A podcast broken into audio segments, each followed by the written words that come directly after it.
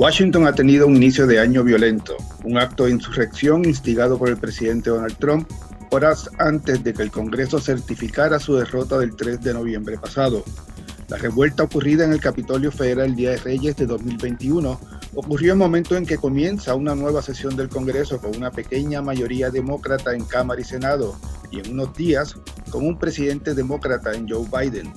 En este episodio conversamos con la comisionada residente Jennifer González sobre el acto de insurrección de los seguidores de Trump, su decisión después de apoyarle este cuatrenio de distanciarse del saliente presidente y los temas más importantes que pueden discutirse en el Congreso este año, como Medicaid, eh, la inversión eh, manufacturera en Puerto Rico y su próximo proyecto a favor de la estabilidad para Puerto Rico. Bienvenida, comisionada. Buenos días, José. Buenas tardes, aquí por acá. buenas tardes. Aquí el jueves, grabando un día después de todo lo que ha ocurrido en, en, Washington, como usted sabe mejor que yo, se han vivido horas extraordinarias.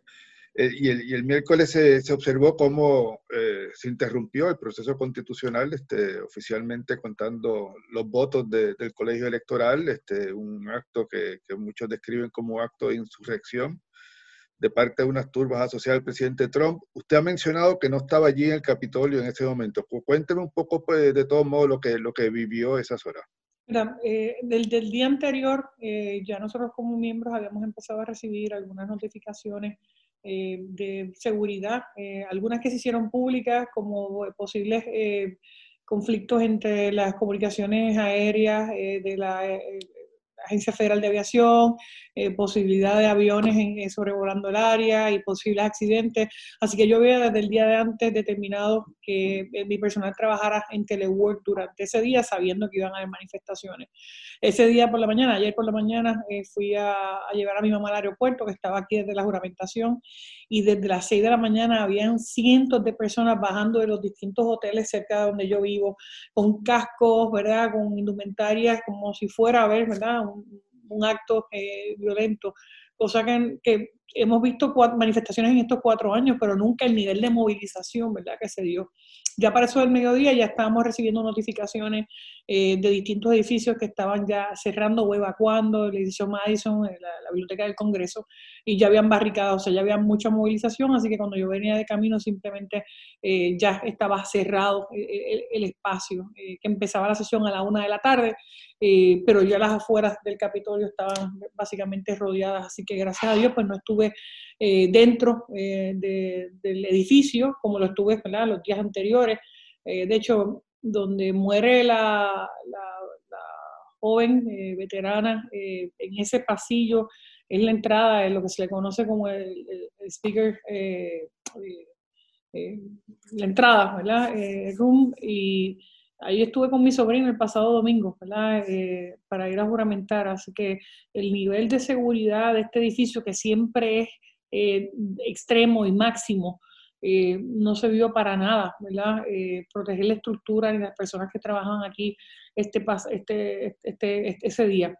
Y eso pues obviamente amerita investigación, qué pasó ahí, por qué no se siguieron los, los protocolos eh, correspondientes eh, para salvaguardar la vida y los procesos que se estaban dando, porque aquí las alegaciones que se hacían sobre fraude electoral en, en algunos estados, eh, que, que, dicho sea de paso, la mayoría de los estados, las cortes habían denegado esas insinuaciones o alegaciones de, de fraude eh, el proceso que quedaba era precisamente hacerse en la Cámara y en el Senado eh, las objeciones, presentar esas objeciones y debatirlas, cosa que el vicepresidente se mantuvo haciendo y tengo que reconocer que el vicepresidente Pence actuó como un hombre de Estado al reconocer la, victoria eh, de Biden y así certificarlo en la sesión de ayer. Esto es un, día triste, doloroso. Yo creo que eh, habla eh, de, cómo la ciudad o la, nación más poderosa en términos democráticos, donde el voto de las mayorías es lo que se respeta y la transición pacífica del poder ha sido lo que históricamente eh, ha hecho a esta nación poderosa, haya sufrido una vejación tan grande, incitada por el propio presidente para quedarse en el poder, ¿verdad? a través de básicamente un golpe de Estado o actos de terrorismo interno. Usted, usted responsabiliza directamente al presidente. Creo que es evidente que todos los grupos que fueron allí fueron incitados por el presidente a, a cerrar la operación del Capitolio. Yo creo que eso ha sido el lenguaje del discurso en los, pasados días y eso es, condenable. Los actos que ocurrieron aquí son condenables, aquellos que los hayan incitado también es condenable y yo espero, ¿verdad?, que se les radiquen cargos a todas aquellas personas que irrumpieron en este, en este edificio eh, y que violentaron la, la seguridad, pero más que la seguridad, los procesos democráticos en esta nación.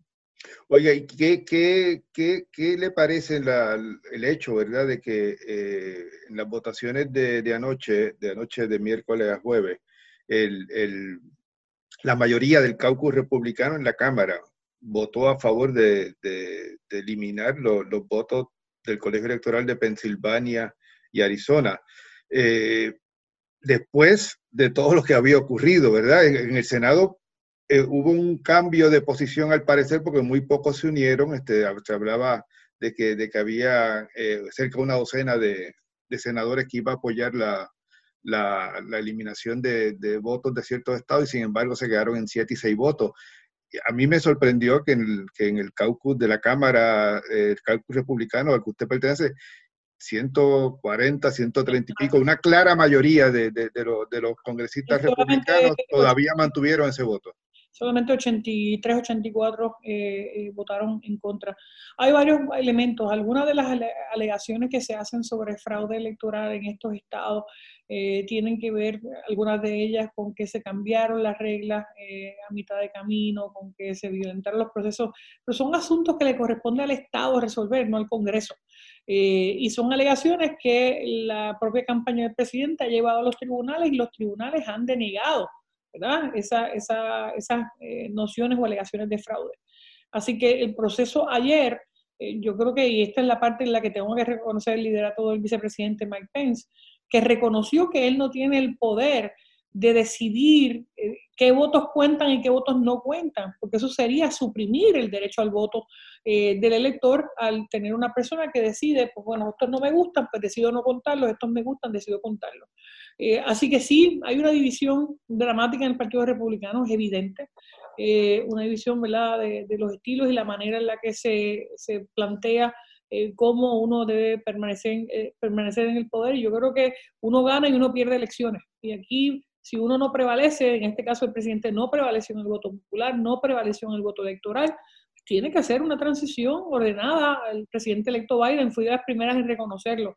Eh, y yo, siendo presidente del Partido Republicano en Puerto Rico, debo decirte que es, motivo eh, de seria preocupación, que esto en 200 años, ¿verdad? esto no había ocurrido, una invasión a, este edificio eh, por la violencia para tomar el poder y este casi intento de golpe de Estado eh, se dé eh, incitado, ¿verdad?, en gran parte por las palabras del presidente. Así que... El, congresista Richie Torres me decía hoy de que eh, esos congresistas también abusaron de su poder al, tomar estas acciones anoche. ¿Usted coincide? Vi, que usted también le ha retirado todo el apoyo a Trump. ¿Qué usted le dice a los que, a los que dicen, bueno, te quedan 12 días, este, ahora van a salir un cierto líderes republicanos, este, incluso funcionarios del gobierno están renunciando cuando todo el daño ya está hecho, daño de cuatro años. O sea, las actitudes de Trump, pienso yo, no deben sorprender a muchos. Bueno, lo que pasa es que una cosa es el, sus expresiones, eh, y en el caso mío, estos cuatro años yo tenía que trabajar con un presidente por el que no voté. Eh, recordarás que yo voté en la primaria por Marco Rubio, y que fue el candidato que no prevaleció. Sin embargo, Puerto Rico no se puede dar el lujo de simplemente eh, cerrar las puertas cuando no tiene senadores y cuatro congresistas. Y yo, luego de eh, ver la, la, situación en la isla, yo tenía que poner a Puerto Rico primero y por eso trabajamos con el huracán, trabajamos con la pandemia, con los terremotos y logramos junto a este presidente la mayor cantidad de fondos federales en la historia. Así que yo creo que todos los logros en términos de política económica, en, términos de, salud que se lograron este cuatrenio, en términos de asignaciones a Puerto Rico, lo que ocurrió ayer empañó eh, literalmente eh, cualquier aspiración ¿verdad? que pudiera tener eh, Trump eh, en el futuro, por lo menos desde mi punto de vista. Hay personas que no, que, que siguen respaldándolo. Yo creo que eh, hay, hay un límite, y, y, el límite para mí es el uso de la violencia, es el uso de, de, de, tratar de hacer un golpe de Estado.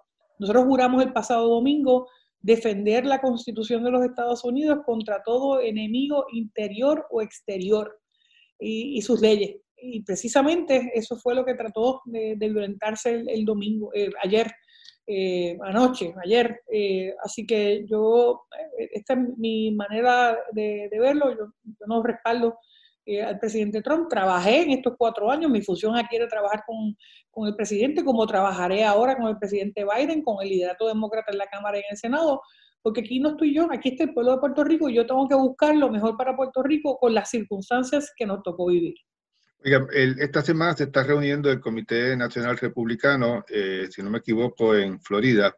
Eh, mañana creo que son las sesiones principales. ¿Usted espera eh, declaraciones sobre esto que ha ocurrido? ¿Un distanciamiento del presidente Trump o abrazarán a Trump? ¿Qué, qué, qué, cuál es el futuro del Partido Republicano con respecto a... Mira, esta, esta convención empezó el pasado martes, así que yo envié un representante eh, con mis votos, porque hay elecciones también dentro de la, eh, dentro de la directiva nacional, eh, excepto la presidencia, todos los demás cargos tienen, hay competencia. así que en, mi parte, de hecho, yo hasta cambié, he cambiado mi respaldo del resto de los candidatos luego de los sucesos de ayer. Así que vamos a ver ¿verdad? Cómo, cómo se da. Evidentemente hay un grupo de lideratos republicanos que estas acciones eh, las deplora, entre ellos Estoy, estoy yo, pero hay otro grupo que respalda al presidente y lo respalda para un próximo término. Es como todo, eh, y lo hay en Puerto Rico y lo hay también en el, resto, en el resto de la nación, y para el gusto, ¿verdad? Pues la gente decide. En mi caso, yo no, no voy a respaldar al presidente. Oiga, el, el, de esto es que hubiéramos empezado la conversación, ¿verdad? Hay un nuevo Congreso, hay una nueva mayoría en demócrata en el Senado, aunque muy limitada, y yo siempre hago el énfasis cuando la gente empieza a hablar, ah, ahora la mayoría republicana, ahora la mayoría... Bueno, está muy dividido el Senado y para los asuntos que mayormente nos interesan a, nosotros, los puertorriqueños, que son los proyectos que benefician a la isla, estamos más o menos todavía en el mismo tranque, pero como usted sabe, se necesitan 60 votos para aprobar la mayoría de, los proyectos. El trámite regular requiere 60 votos para ir a, votación final, llevar a votación final un proyecto. ¿Qué, qué, usted cree? Ya vimos la presentación de los proyectos eh, nuevamente de los créditos contributivos por ingresos de vengados y eh, por niños dependientes. ¿Qué otros temas eh, inicialmente usted tiene en su agenda, presumo que no habrá tema más eh, urgente de resolver este año que el tema de Medicaid, pero explíqueme eh, las principales prioridades que vamos a ver en estas próximas semanas. Pero vamos a ver, ya radicamos lo del crédito por menor, el crédito por trabajo. vamos a estar viendo también la, la medida de Medicaid para permitir que esto expire en, en, septiembre. Nosotros habíamos logrado en los primeros dos años el 100% de fondos federales, luego hasta el 86%, pero ahora a partir de septiembre baja nuevamente a 55 centavos por dólar, así que esta es una de las medidas que vamos a estar radicando nuevamente. También lo que es la transición de NAP a SNAP, que es una medida eh, que busca la igualdad en los programas eh, de asistencia nutricional para, para Puerto Rico. Eh, vamos a estar radicando también la medida de ofrecer el seguro social suplementario eh, que se está viendo también en los tribunales y que llegará hasta al Supremo Federal sobre el derecho que tienen los ciudadanos americanos que viven en Puerto Rico a accesar a estos, estos fondos que hoy ¿verdad? Eh, no recibimos. El programa de incentivos a la manufactura es uno vital. Eh, para nosotros porque inserta a Puerto Rico en la discusión que se da sobre la pandemia, la creación de vacunas, la investigación, el desarrollo de nuevos productos y en este sentido hemos tenido respaldo bipartita eh, a, nuestra medida y vamos a volver, de hecho le estamos haciendo cambios adicionales que otros congresistas nos han estado planteando, al igual que la industria con quien me he mantenido en reuniones, la industria farmacéutica en, Puerto Rico. Eh, así que esta es una área bien importante porque no solamente va con la discusión del coronavirus, pero también va con la creación eh, de empleo en la isla. Otra de las medidas que vamos A, trabajar es el asunto del estatus, el asunto de igualdad en todos y cada uno de los programas federales con el mandato de noviembre, eh, donde inequívocamente, de la misma manera que yo reconocí eh, al saque la victoria de Joe Biden, hay que reconocer que el pueblo por manera absoluta, eh, mayoría absoluta, votó a favor de, la estadidad. Y ahora que muchos demócratas habían hecho campaña diciendo que Puerto Rico y Washington, D.C.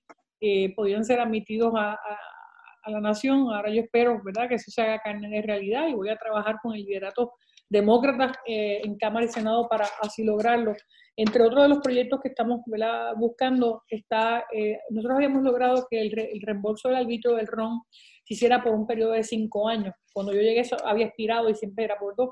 Ahora quiero hacerlo de manera permanente, de manera tal que le demos eh, certeza a la industria en Puerto Rico y podamos recibir esos, esos, esos fondos con consistencia. También eh, lo que tiene que ver eh, la importancia de eliminar eh, el Electronics Export Information, ¿verdad? que se ha adelantado a través de los equipos de trabajo que hemos hecho con el, el, el Buró Económico del Departamento de Comercio. también lo que tiene específicamente que ver con hacer de manera permanente eh, que Puerto Rico sea un hub de carga aérea. Teníamos una, una, eh, una, dispensa por dos años por la vía administrativa, lo queremos hacer de manera permanente. Eh, y para eso, pues obviamente vamos a estar radicando legislación. Sobre la parte de manufactura, hay una parte que vamos a estar convocando un junte manufacturero con las escuelas de derecho y las escuelas eh, locales, ¿verdad? De la Universidad de Puerto Rico de Administración de Empresas para el Desarrollo de Propiedad Intelectual, ¿verdad? Que es un área bien, bien importante, no solamente la, la, la parte contributiva, se espera eh, que también se vea aquí un nuevo paquete de infraestructura o de desarrollo mayor. Y en ese sentido, para mí va a ser bien importante eh, lograr los, los fondos eh, de construcción de carreteras y puentes nuevos, reparación de, de vivienda y reparación de, de sistema eléctrico. Ahí nosotros tenemos ¿verdad? varios programas que ya logramos en la parte de seguridad eh, logramos otras inclusiones con la, con la parte de veteranos, pero en la parte de carretera, eh, reducción de costos competitivos, eh, ahí tenemos unos proyectos de enmienda que vamos a incluir. Ya logramos la aprobación en el ómnibus de la nueva ley de agua, que incluye a Puerto Rico en los beneficios para manejo de agua y que también dio pie a la aprobación de los 3.7 millones de dólares, mil millones de dólares hay otros proyectos de emergencia que tienen que ver con las canalizaciones de ríos, control de inundaciones, eh, que son parte de los proyectos que hemos estado trabajando eh, con el, Cuerpo de Ingenieros de los Estados Unidos, eh, que también logramos unas cosas y vamos a, continuar esa. vamos a hablar de, de, Medicaid primero. El, ¿Cuál es la petición concreta que le van a hacer?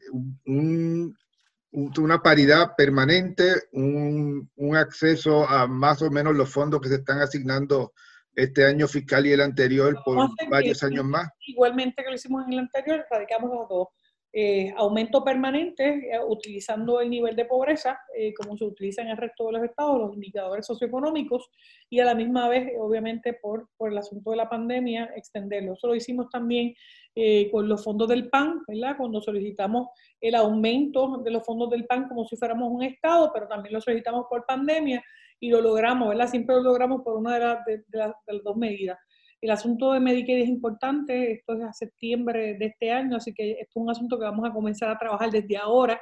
Eh, ya estamos en conversaciones, ¿verdad?, con, los miembros del comité. Eh, esperamos que tan pronto se haga la distribución de quiénes van a ser los nuevos integrantes de los comités. Esto nos ayude también a acelerar, ¿verdad?, esta, esta, esta discusión.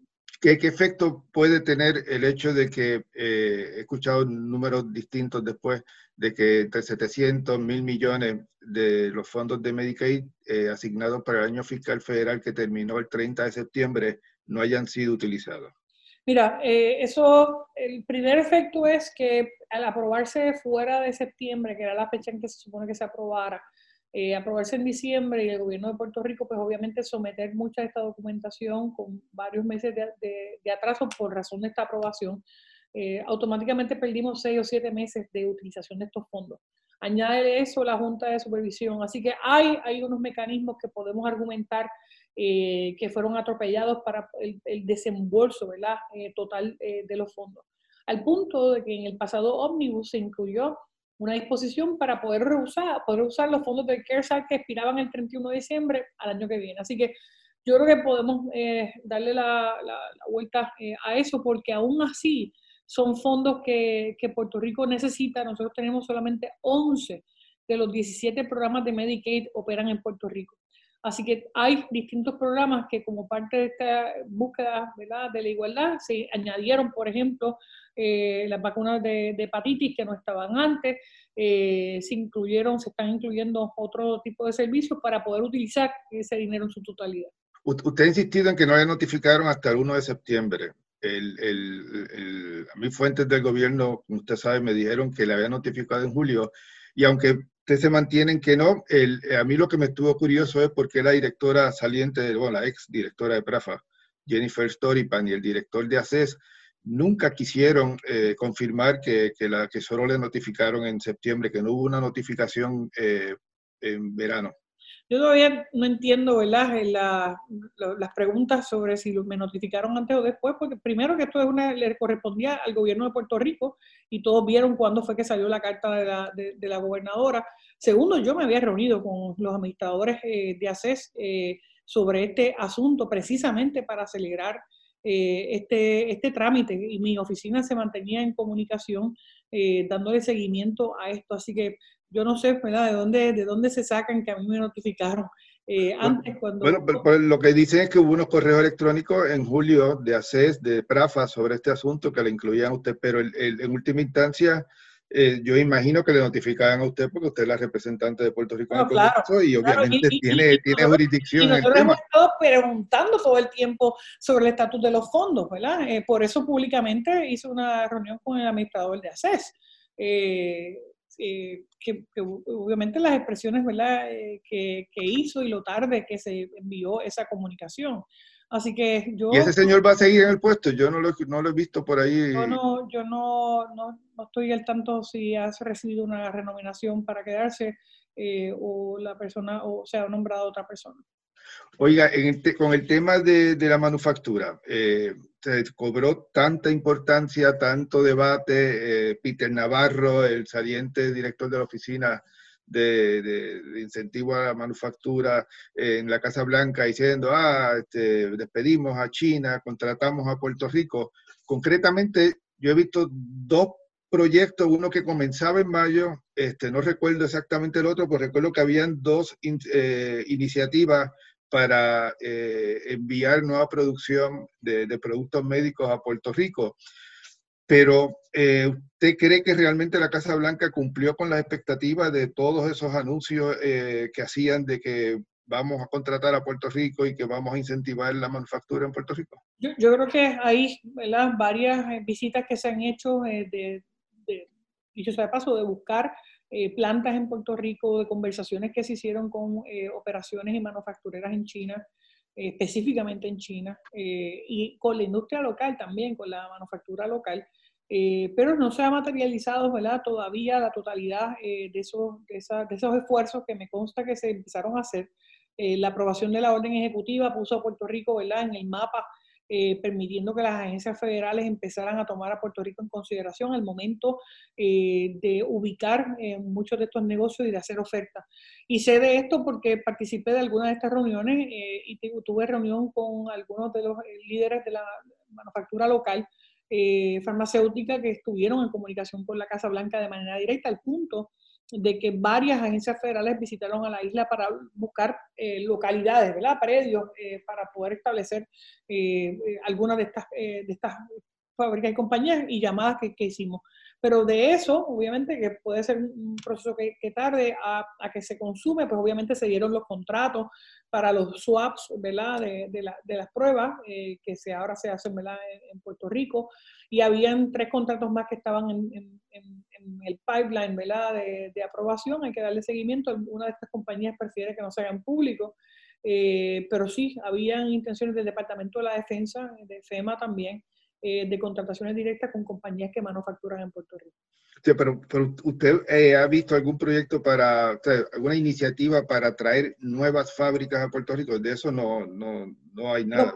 el, de los incentivos contributivos es lo que nosotros estamos... estamos Esta es la legislación, pero digo, a, nivel de, de, las gestiones del Ejecutivo no ha habido ninguna ninguna nueva fábrica que se haya mudado de China y se haya ido a Puerto Rico. No que se haya, eh, que se haya dicho, se haya notificado públicamente. Sí sé que hay, ¿verdad? Se hicieron eh, conversaciones, por lo menos eh, las que yo participé hasta finales de octubre, habían varios acercamientos, ofertas, ¿verdad?, del gobierno de los Estados Unidos a plantas que están operando en China, pero ninguna todavía, ¿verdad?, ha hecho la, la, mudanza. Oiga, en, que yo tenga conocimiento. Y en términos legislativos, usted va a insistir con el proyecto que, propone eh, incentivos contributivos por inversiones en jurisdicciones deprimidas económicamente, como, como propuso en la, en la pasada sesión. Correcto. Ahora el lenguaje obviamente va a añadir, eh, en el lenguaje anterior incluíamos la droga de población, por eso es que la Asociación eh, Americana del Corazón respalda ¿verdad? Nuestra, nuestra medida y esto es un grupo bien poderoso eh, porque muchas de, estas, de estos medicamentos ya no, no se están haciendo nuevos avances en diabetes, en enfermedades del corazón, hipertensión, entre otros, así que esto, esto es una parte importante. La otra parte importante es la parte de la desarrollo e investigación eh, que produzca, ¿verdad? La, como se le llama, el periodo de exclusividad eh, de esas patentes eh, para que duren más términos, de que se, también el gobierno federal garantice por más tiempo estos, estos permisos que se hagan de manera expedita. O sea que el proyecto no solamente el incentivo, es darle todo el paquete listo para que una compañía pueda establecerse en Puerto Rico y que el crédito venga amarrado al empleo, no a las bonificaciones eh, de los jefes de compañías que lamentablemente después se van y no, no se ven eh, los empleos creados en Puerto Rico. Pero además de eso, hay otras enmiendas, ¿verdad?, que estamos eh, trabajando con un grupo de congresistas y también con el área del, Senado, ¿verdad?, que añaden más viabilidad a nuestra medida. Oye, con el tema del proyecto Estaida, ¿cuándo lo presenta? Vamos a presentarlo. Eh, créeme, esto es una de las grandes prioridades. Son conversaciones que tenemos pendientes con el gobernador eh, Pedro eh, Pierluisi y debemos tenerlo en las próximas semanas. Eh, las medidas va, va, a tener unos cambios porque ya hubo un voto directo, así que yo estoy eliminando todos los comités de transición, ¿verdad? Eh, que tenían el proyecto, estoy eliminando la incorporación como parte del proyecto anterior. O sea, no, no se pasaría primero a hacer un territorio incorporado como proponían sus últimos dos proyectos. No. No. Y, y, la transición sería, eh, usted me ha dicho antes, inmediata, es decir, que tendría una fecha, eh, qué sé yo, seis meses, un año. Una, una fecha cierta para, para hacer la transición, pero no tendría los comités de evaluación eh, con el tiempo y los términos que tenían anteriormente. Okay. Oiga, y, el, y, en el, y en el caucus republicano, o sea, sabemos, pues digo, lo, último que supimos fue lo que me dijo el presidente del Comité de Recursos Naturales después del, del referéndum, que él no iba a, a, frenar ninguna legislación, que él iba a echar hacia adelante el debate, pero que quería que, estar seguro de que la medida iba a tener éxito en términos del caucus republicano, ¿cuál es la reacción? Hay un nuevo portavoz de la minoría republicana en el Comité de Recursos Naturales. ¿Qué le ha dicho Kevin McCarthy? ¿Qué le ha dicho Bruce Westerman como líder de, del comité? Mira, Kevin McCarthy en el pasado ofició un proyecto de estadía para Puerto Rico, así que él está en el récord sobre esto. Eh, pero ahora tú tienes una mayoría demócrata y nosotros vamos a, someter la, medida, hay muchos demócratas respaldando la misma, esto fue básicamente, muchos de ellos hablaron de incluir a Puerto Rico y a Washington DC como un estado, este es el momento de probar si estas fueron promesas de campaña o si en efecto van a honrar la voluntad del pueblo de Puerto Rico. Yo estoy más que deseosa de poder trabajar con demócratas y republicanos, ¿verdad?, para, para empujar esto. Y el momento lo tiene que crear uno, ¿verdad? Eh, y, y, esa fase de educación yo creo que fue, eh, fue eh, determinante el voto del 3 de noviembre, porque muchos de los congresistas, al ver el voto de una mayoría absoluta el 3 de noviembre, entienden ahora con mayor eh, eh, conocimiento el asunto. Oiga, en, en, el, en, el, en, la Cámara sabemos que la minoría, perdón, de que la mayoría demócrata es, muy pequeña, va a ser muy interesante ver qué pasa ahí. En el Senado hay un nuevo líder de, de mayoría, debe ser confirmado este fin de semana, una vez se, se confirmen las victorias, se certifiquen las victorias de Rafael Warnock y John Ossoff en Georgia. Él dijo eh, que, para avanzar un proyecto de, estadidad se necesita eh, un fuerte consenso y que no lo hubo en el pasado referéndum. la otra cara del Senado, como usted sabe, Mitch McConnell, que ha dicho de que eh, eh, jamás y daría paso a un proyecto de estadidad. ¿En qué medida usted necesitará que Marcos Rubio, Rick Scott, que en el pasado Mitt Romney había hablado de la estadidad cuando era candidato a presidente, se activen para buscar votos dentro de esa minoría demócrata del Senado a ver si tiene oportunidad una legislación que, por lo que uno puede prever, va a necesitar 60 votos porque ya Joe Manchin, el, que va a ser el presidente del Comité de Energía y Recursos Naturales con jurisdicción sobre los temas de Puerto Rico, ha dicho que él no va a apoyar eh, cambiar las reglas del filibusterismo que requiere 60 votos para llevar una medida a votación final. Mira, yo creo que lo más importante aquí es que el cambio de visión en el Senado debe permitir eh, que cada senador evalúe de la misma manera que evalúan a Washington DC como un Estado, ¿por qué negarle a 3.2 millones de ciudadanos americanos el derecho a ser iguales? Eh, y en ese sentido el argumento es bien poderoso, máxime cuando hubo una votación. Eh, Schumer hizo unas expresiones previas a las elecciones hablando a favor de esta idea y después de la elección eh, vimos ¿verdad? unas expresiones muy distintas a las que hizo semanas antes. Eh, yo confío que Pedro Pierluisi, que es ¿verdad? El, líder demócrata en Puerto Rico, el, gobernador, eh, pueda hacerlo, ¿verdad? entrar en razón y yo estaré haciendo lo propio con otros líderes demócratas con los que tengo una excelente relación, ¿verdad? Porque, llegamos junto al Congreso, porque hemos trabajado, tenemos que decir que en ese sentido Stephanie Murphy y Darren Soto eh, y esta servidora hemos estado trabajando en conjunto, ¿verdad? Esta medida. Eh, yo formo parte de varios caucuses eh, donde se trabaja de manera bipartita y esto es un asunto de derechos civiles, no es otra cosa, no es un capricho, es un asunto de derechos civiles de los que vivimos en Puerto Rico.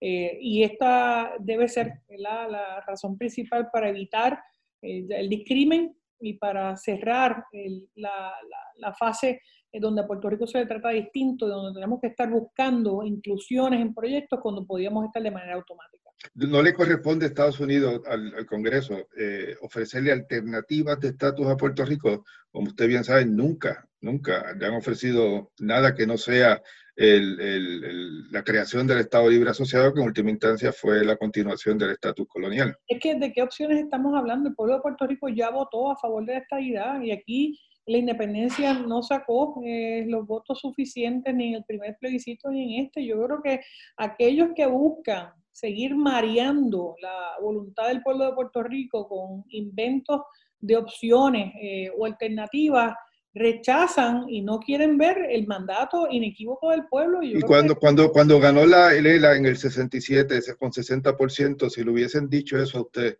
como estadista, entonces dice, ah, bueno, ya ganó el ELA, ¿para qué seguir buscando Desde, desde el 67 estamos con el Estado Libre Asociado, los tiempos cambian. Pero, me, me, refiero a, a que, que, que, usted le hubiera dicho a, a, a, a, a los defensores del ELA en esa época que le, que le dijeran, no, no, si ya el pueblo votó.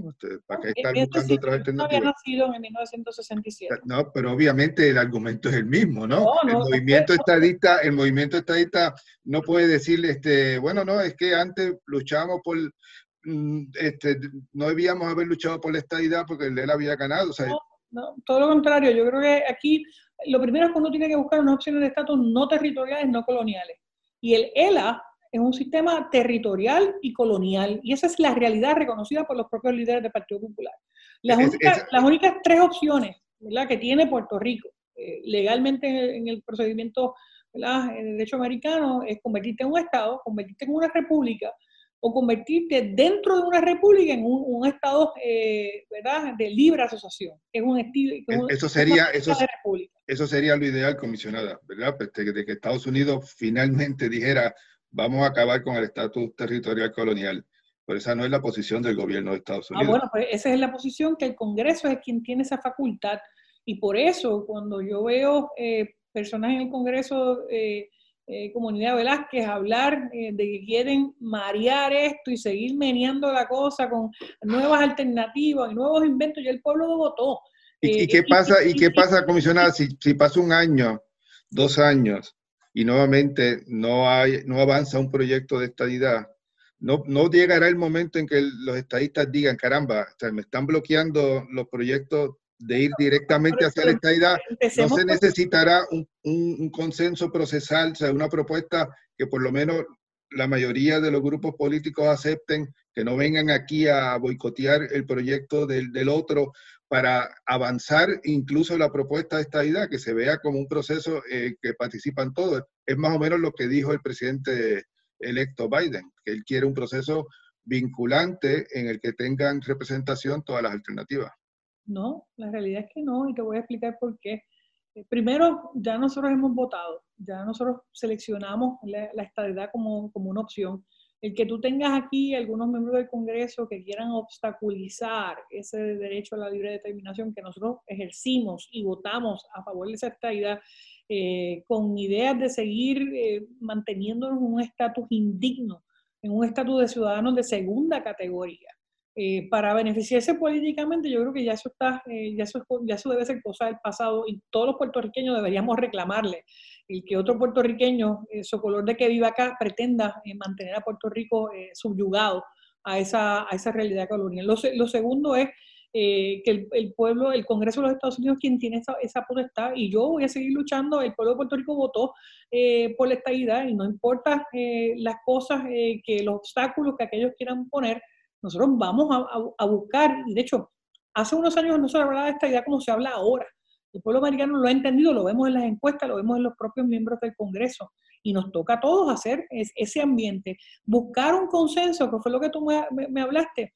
E, este ha sido el proyecto de estatus que se aprobó en noviembre, el referéndum de noviembre ha sido el único referéndum que todos los partidos políticos en Puerto Rico avalaron, el único que no han boicoteado de todos los procesos eh, electorales. Así que no, boicotearon, pero no lo avalaron. No, no lo boicotearon, fue el único que no hubo un boicot Así que evidentemente hubo una, una participación. Eh, tú nunca vas a tener a todas las, a todas las facciones eh, a favor de un proceso en Puerto Rico. Eh, no, no, yo, pero, la, la, gente cuando habla de consenso se van al diccionario y decir, bueno, es que se, se, requiere unanimidad, bueno, pero también dice el diccionario que muchas de las partes, ¿verdad? No estamos hablando de que haya un 100%. cuando hablamos de consenso pueden ser tres de cuatro partidos y que realmente se vea un movimiento amplio sobre todo, eh, pienso yo, no sé qué valor tiene eh, eso para usted, el, que eh, ustedes son un gobierno en el que eh, representan un tercio de la, del electorado. Mira, la estadidad sacó más votos que cualquier otro partido. Sí, sí, pero, pero, digo yo en términos del, del, del, del, mecanismo, del mecanismo me refiero, comisionada. Volvemos. La estadidad sacó más votos que cualquier otro partido. La estadidad sacó más votos que cualquier otro candidato político. Eh, así que recibió un mandato de mayoría absoluta, no simple, no mayoría simple, mayoría absoluta. ¿Qué mejor consenso que la mayoría absoluta del pueblo de Puerto Rico votando por la estadidad? Ese para mí es el mayor consenso. El que no respeta el consenso es, son aquellos que no que se quieren llevar el batir la bola y no quieren eh, no quieren permitir que nunca Puerto Rico que le tienen miedo a ese cambio. ¿Cuál usted cree que será la respuesta de evidentemente hay un mandato y es el mandato que se tiene que respetar. Es, exactamente lo mismo cuando el presidente Trump eh, quería impugnar los votos electorales diciendo que le habían robado la elección y que él había prevalecido, que no es la realidad. La realidad es que ganó Biden. Pues la realidad es que la estadía ganó en Puerto Rico y hay que honrar ese mandato. Bueno, pues y también que el Departamento de Justicia dijo que, este referéndum no cumplía con la política pública federal. No, no cumplía. Por razones que quizás pensemos son equivocadas, pero Desembolso de los fondos, aquí el Congreso tiene el mandato eh, de actuar y es lo que tenemos que buscar. Para cerrar el tema de esta idea, el, el, ¿qué hace el PNP si desde la Cámara y desde el Senado les dicen vamos a echar hacia adelante un, un proyecto de estatus, pero tienen que estar todas las alternativas incluidas? ¿Por qué no ha pasado hasta ahora? Eso es lo primero que tenemos que preguntarnos. Bueno, en la Cámara se han aprobado proyectos para, para, con todas las alternativas. Es más, podemos recordar, como usted sabe, el del 2010, que, que buscaba una votación como la del 2012 en Puerto Rico, primero el territorio sí o no, y terminaron los republicanos por medio de Virginia Fox impulsando que aunque perdiera el, territorio, volviera a estar en la segunda pregunta. y ese proyecto se aprobó con todas las alternativas. No, se, no, no pasó al Senado como hizo históricamente, que, que, se, se, han aprobado tres proyectos en la Cámara sobre alternativas de estatus y el, y el Senado los ha frenado. Mientras el presidente no lo firme, no se ha aprobado nada. Ah, bueno, Así que, mientras el presidente no firme un proyecto y no llegue a su firma, no, no, no ha pasado absolutamente nada. Pero digo, es que si la, si la alternativa que le ofrecen es eh, un proyecto de ley con alternativas de estatus, ustedes van a decir que no.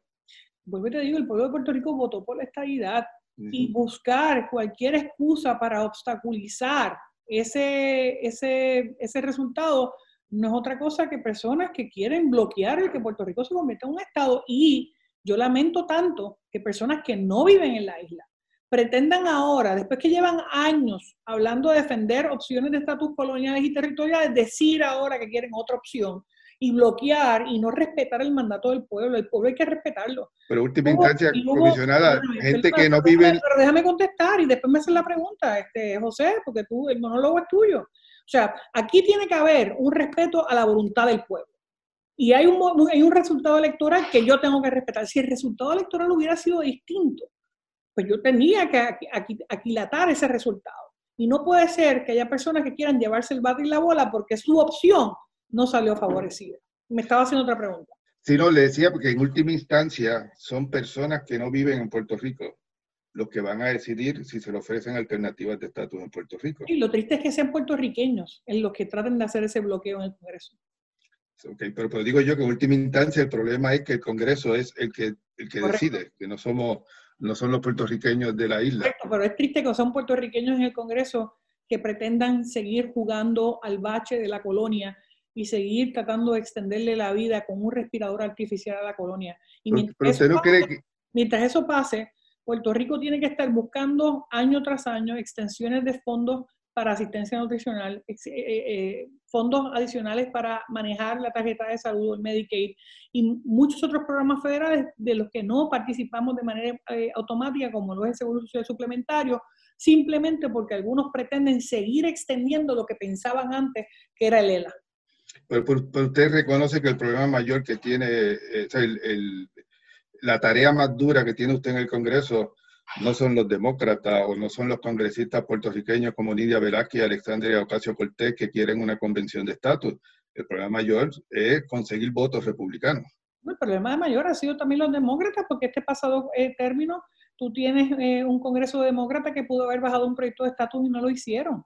Eh, así que para mí no son republicanos ni demócratas, son personas que tienen que entender que existen 3.2 millones de ciudadanos americanos que no tienen derecho al voto y que se les trata de manera de segunda categoría que necesitan y han reclamado la estabilidad, sea quien sea, republicano o demócrata. Ahora, los republicanos, los demócratas estuvieron en el poder en estos dos años y aprobaron un proyecto de estabilidad para Washington y no para Puerto Rico. Vamos a ver eh, qué pasa ahora eh, con una Cámara y un Senado demócrata, luego de que hicieron campaña eh, diciendo que debían incluir a Washington y a Puerto Rico como Estado. Oiga, y el, parece que van a aprobar el de, o sea, que van a, ir hacia adelante con el de Washington DC. Ya hay un compromiso de más de 200 demócratas. La Speaker Pelosi lo, ha defendido e incluso el, líder demócrata del Senado también lo favorece. Bueno, volvemos. Eh, solamente los demócratas. El proyecto de estadía para Puerto Rico tiene respaldo bipartita. Oiga, ¿cómo, ¿cómo usted cree que va a ser la relación suya con el gobernador Pierre Luisi en, en Washington? Yo Sé que usted siempre ha dicho que usted tuvo una buena relación con Ricardo Rosselló, pero que es público y yo lo sé muy bien, porque lo he conversado en muchas ocasiones, que usted tuvo grandes diferencias con los asesores de, de Rosselló. En, no, fueron secretos, no fueron un secreto. Exacto. ¿Usted, ha hablado de ese tema con, con el gobernador? Sí, lo hablamos previo eh, a la primaria, lo hablamos eh, previo a la elección, lo hablamos post elección, así que tengo que decirte que eh, hasta el momento tenemos una excelente comunicación, estamos discutiendo muchos asuntos, eh, todos de índole federal, que es el, área ¿verdad? que yo más eh, me, concentro sobre aquellas cosas que afectan al gobierno de Puerto Rico y que tienen injerencia federal. Así que hasta ahora te tengo que decir que la comunicación es directa en términos de política pública también. fueron asuntos que empezamos a discutir durante todo el, trayecto de campaña, al punto de que ya he tenido varias reuniones con algunos de los nominados jefes de agencia sobre eh, programas federales como por ejemplo con Manolo Sidre, la, la Agenda de Desarrollo Económico. Tuvimos esa reunión temprano en diciembre, casi 45 minutos detalle por detalle de, las cosas y estamos en la misma página. Así que eh, yo creo que hemos, hemos adelantado mucho y yo creo que Puerto Rico tiene, eh, logramos mucho en estos pasados cuatro años, ahora tenemos que aprovechar esa base para seguir posicionando a la isla económicamente han hablado del puesto de director ejecutivo de, la Administración de Asuntos Federales. Aquí se pensaba que, iba a ser Carmen Feliciano, pero llevamos una semana y extrañamente yo realmente no recuerdo eh, muchos años, eh, bueno, muchos cuatrenios, que tardara tanto un gobernador en nombrar la, la persona yo creo que algo de esa oficina. El gobernador ha estado, ha sido muy diferente eh, evaluando varios nombres, personas de alto calibre, personas que, le darían eh, un gran servicio al pueblo de Puerto Rico y se aceptasen ese cargo. Eh, así que sé que él ha estado eh, hablando con varias personas, varios candidatos, no, no hay, En su momento él decidirá y nominará y dirá quién, quién va a ser la, la, persona. pero no es que se haya descartado a nadie, todo lo contrario. ¿Usted ha presentado candidatos?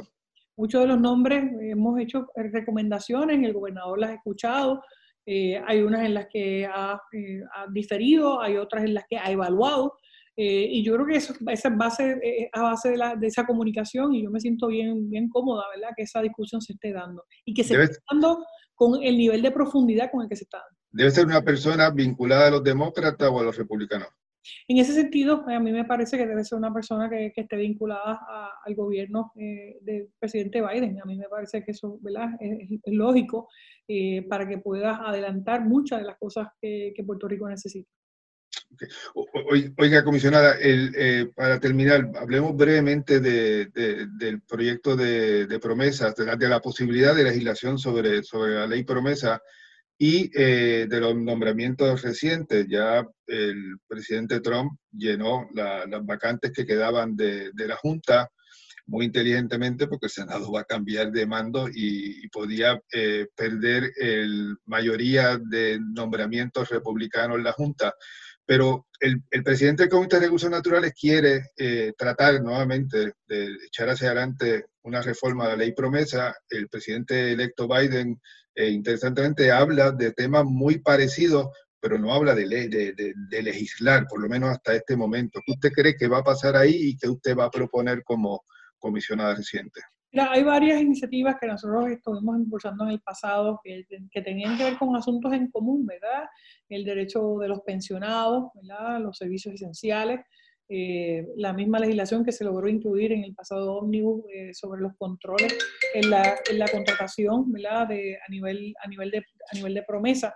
Eh, así que si hay voluntad de hacer eso de manera bipartita, eh, lo vamos a ver. Si no, si no la hay, pues eh, vamos a ver cómo se detienen proyectos que pudieran pasar eh, con los elementos que hay, que hay trabajo en común. Recuerda que este proyecto original de promesa se hizo de manera bipartita, así que yo no veo por qué ahora las enmiendas no deban considerar ambos puntos.